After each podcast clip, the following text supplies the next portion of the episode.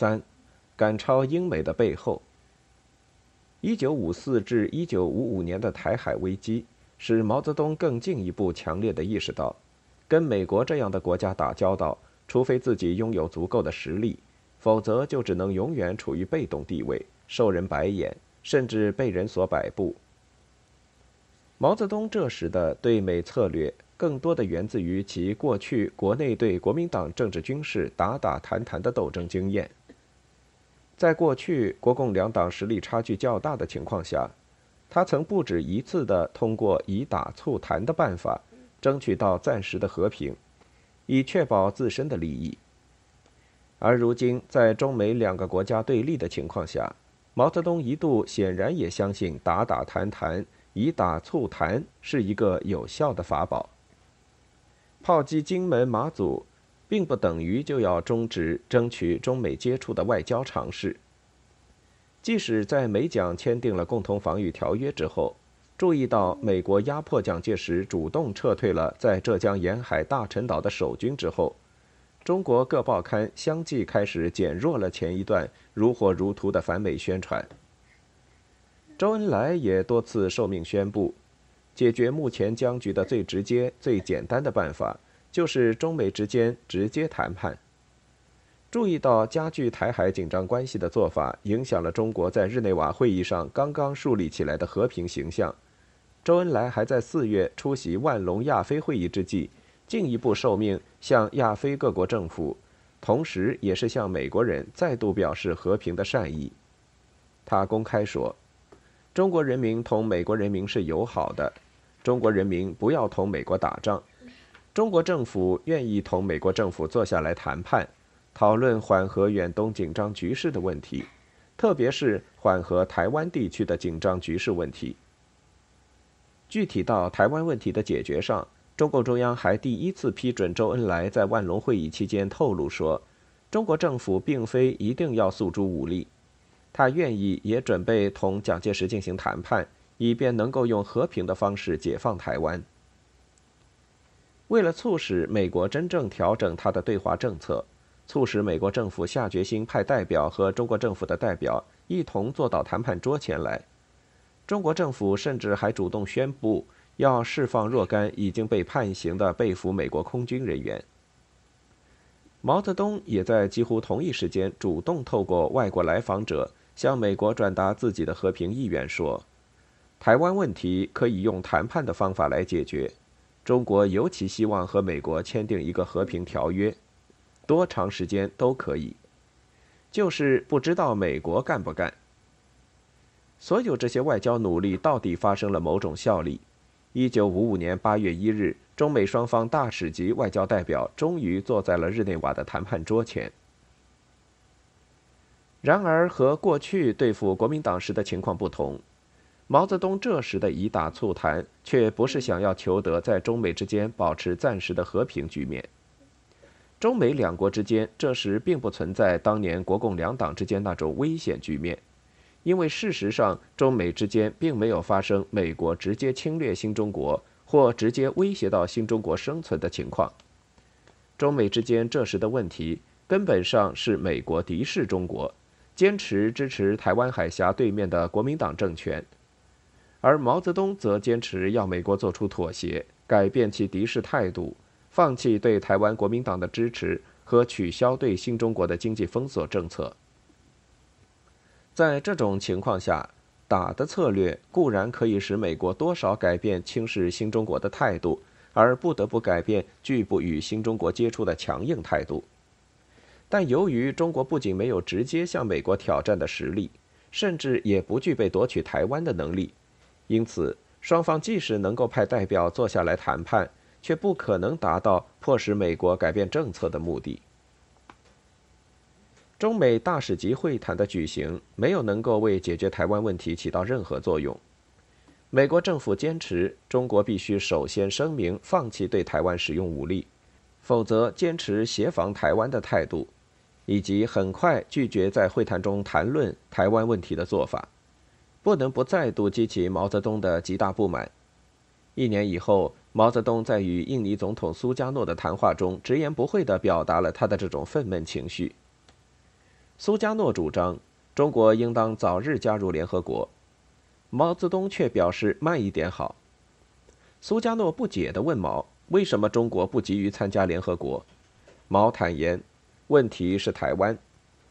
只要在联合国里有一个小小的台湾，我们就不进去，一万年也不进去，因为美国、英国、法国这些帝国主义国家，以及比利时、葡萄牙、西班牙、西德等等。”他们都不承认中国，还在投蒋介石的票。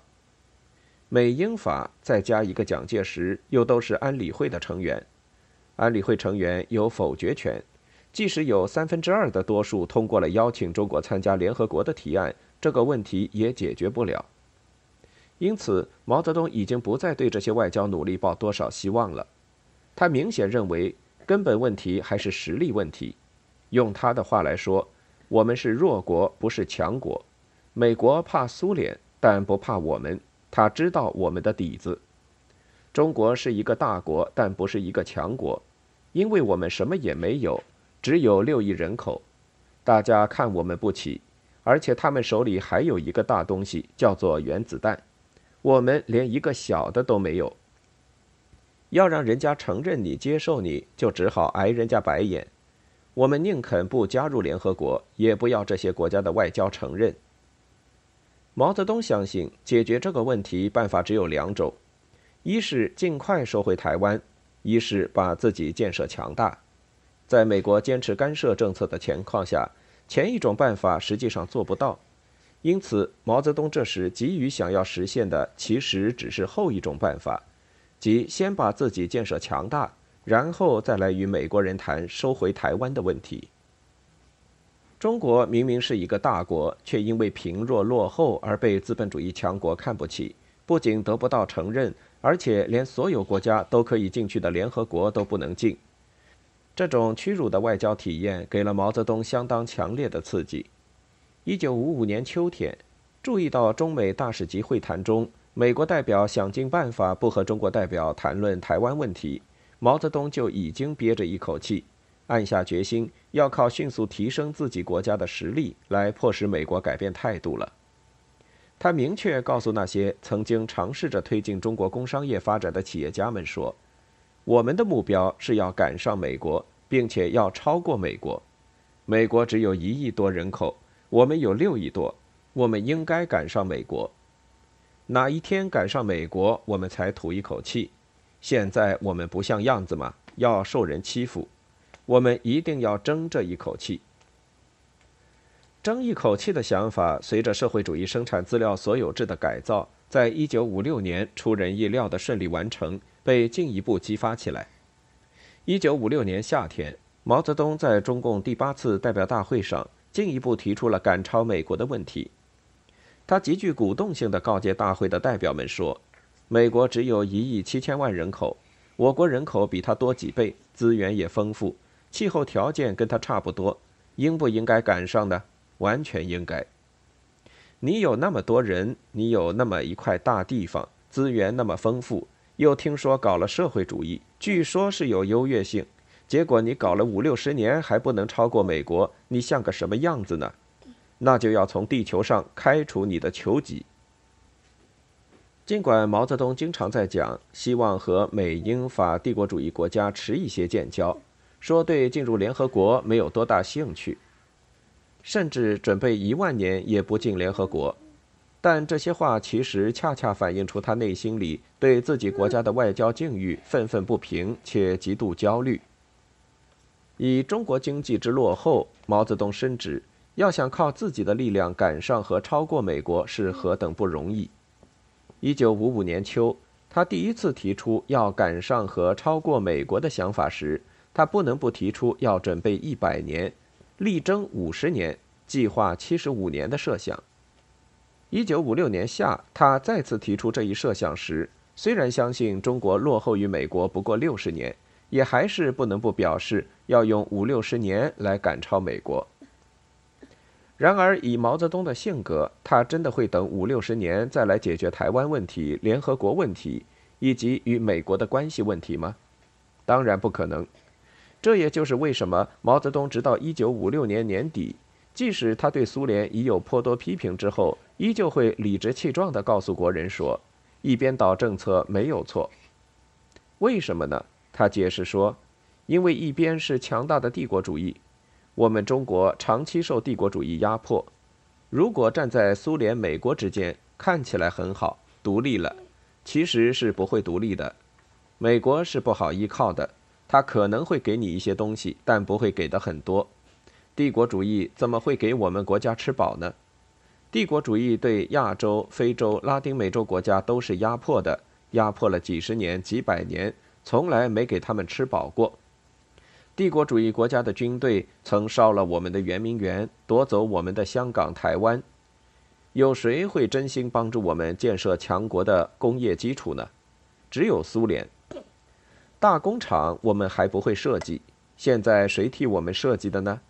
例如化学、钢铁、炼油、坦克、汽车、飞机等工厂，谁给我们设计的呢？谁给我们设计和装备了这么多重要工厂呢？美国给我们没有，英国给我们没有，他们都不给，只有苏联肯这么做，因为它是社会主义国家，是我们的同盟国家。新中国的工业基础基本上是靠苏联的帮助建立起来的。苏联政府总共承接了一百五十六个中国建设现代化工业急需的援建项目，涉及冶金、机械。汽车、煤炭、石油、电力、电讯和化工等各个部门，包括了七个钢铁联合企业、二十四个电站、二十七个煤井和洗煤厂、十个冶金企业、七个化学工厂和十几个机械制造工业以及其他工业部门的工厂。毛泽东清楚地了解，这些工业企业构成了新中国的第一个五年计划期间工业建设的核心。并将成为今后中国工业发展的决定性基础。但是毛泽东对这一工业发展的速度并不满意。三年实现经济恢复，三年完成社会主义改造，六年就走完了苏联用十九年才走完的道路。这种速度使他很自然地不满意，在工业化问题上总要被动地跟着苏联走。他从一九五五年底到一九五六年春。连续几个月的时间，听取政府各个经济工作部门汇报，提出加快社会主义建设和社会主义改造的十大关系问题。说到底，就是要调动一切直接和间接的力量，为把中国加速建设成一个强大的社会主义国家而奋斗。不满足于苏联人的经验，想要进一步加速经济建设，迅速提升国力。促使毛泽东在一九五五年直至一九五六年上半年，在对外关系问题上保持着十分谨慎的态度。这也是他积极倡导和宣传和平共处思想的一个最重要的时期。然而一九五六年初，苏共中央第一书记赫鲁晓夫在苏共第二十次代表大会上否定斯大林，主张和平过渡。对毛泽东的对外关系思想明显的产生了某种冲击。从他自这一年春天起对赫鲁晓夫等苏共领导人的越来越强烈的批评中，可以逐渐的发现，他对在不同社会制度国家间笼统的宣扬和平共处政策，正潜移默化的发生着动摇。在毛泽东看来，苏联党的问题明显的与太过注重世界缓和与和平共处的倾向有关。而太过强调不同社会制度国家之间的缓和与和平，难免会使一些国家的共产党逐渐走到背离自己的革命理想、害怕帝国主义且畏惧战争的可悲地步。由于国际共产主义运动的前最高统帅斯大林被共产党人自己描绘成凶残的暴君，共产党的形象空前受损，大批深感理想破灭的共产党员退出了共产党。西欧国家一些共产党不能不更进一步公开否定暴力革命和无产阶级专政的思想。波兰、匈牙利等社会主义国家甚至发生了大规模群众性骚乱，共产党统治的合法性受到严重挑战。这些都不可避免地使毛泽东对能否把意识形态与对外政策截然分开，一方面坚持革命的目标与理念。一方面大力推动不同社会制度国家之间和平共处的做法，开始抱以怀疑的态度。毛泽东非常注重意识形态，他深信美国对新中国的歧视与刁难，根本上与美国对共产党政权和社会主义制度的仇视有关。因此，他不能不相信中国对美国的外交斗争，其实也是与整个社会主义阵营和以美国为首的资本主义阵营的斗争息息相关的。站在这样一种角度看问题，他当然不太赞同赫鲁晓夫在斯大林问题上的自揭疮疤。或者在其他事关共产主义运动未来命运的问题上，只讲缓和与和平，不讲革命与战争，向资本主义世界示弱。正是出于这样一种心态，毛泽东逐渐开始反感赫鲁晓夫的国际缓和政策，不可避免。一九五七年夏秋之际，一个喜讯传来，在美国多次试验失败的情况下，苏联卫星首先上了天。这种情况给了深信社会主义必优于资本主义的毛泽东以极大鼓舞。随后，莫斯科同意向中国提供导弹运载以及原子弹制造技术，双方很快于十月十五日就此签订了相关协定。这更使毛泽东倍感兴奋。苏联先于美国成功试射卫星上天，这证明了社会主义国家在高科技领域已经走在了美国的前面。而苏联同意向中国转让导弹与核弹这种尖端的制造技术，这不仅显示了中国的地位大大提升，而且极大地满足了毛泽东急于使中国成为世界强国以抗衡美国的强烈渴望。他曾再三强调，无论怎样困难，勒紧裤腰带也要造出原子弹，因为在他看来，中国只有掌握了原子弹，才能跻身世界强国之列。最终迫使美国真正坐到谈判桌前来。为了推动社会主义阵营中众多畏惧美国的共产党人不要害怕革命与战争，毛泽东于这一年的十一月亲赴莫斯科，趁参加世界共产党和工人党代表会议的机会，来为各国共产党人打气。但是他此行最大的收获，多半并不是说服了那些更乐于看见世界和平共处的共产党领导人。因为大多数西方国家的共产党人早已放弃了暴力革命的观点，他们不可能支持毛泽东对美国采取斗争的态度。毛泽东意外收获的是经济大跃进的雄心。当时他从赫鲁晓夫那里得知，苏共中央政治局已经做出决议，准备公开提出十五年在经济上赶上美国的计划。赶超美国，这原本就是毛泽东朝思暮想的目标。如今苏联人公开立下军令状，毛泽东自然备受刺激。他马上就提出一个要在十五年内赶上或超过英国的计划。不过他内心里瞄准的其实还是美国。他希望能够趁此东风，用最短的时间把经济搞上去，迅速提升中国国力，以便根本解决中美之间的问题。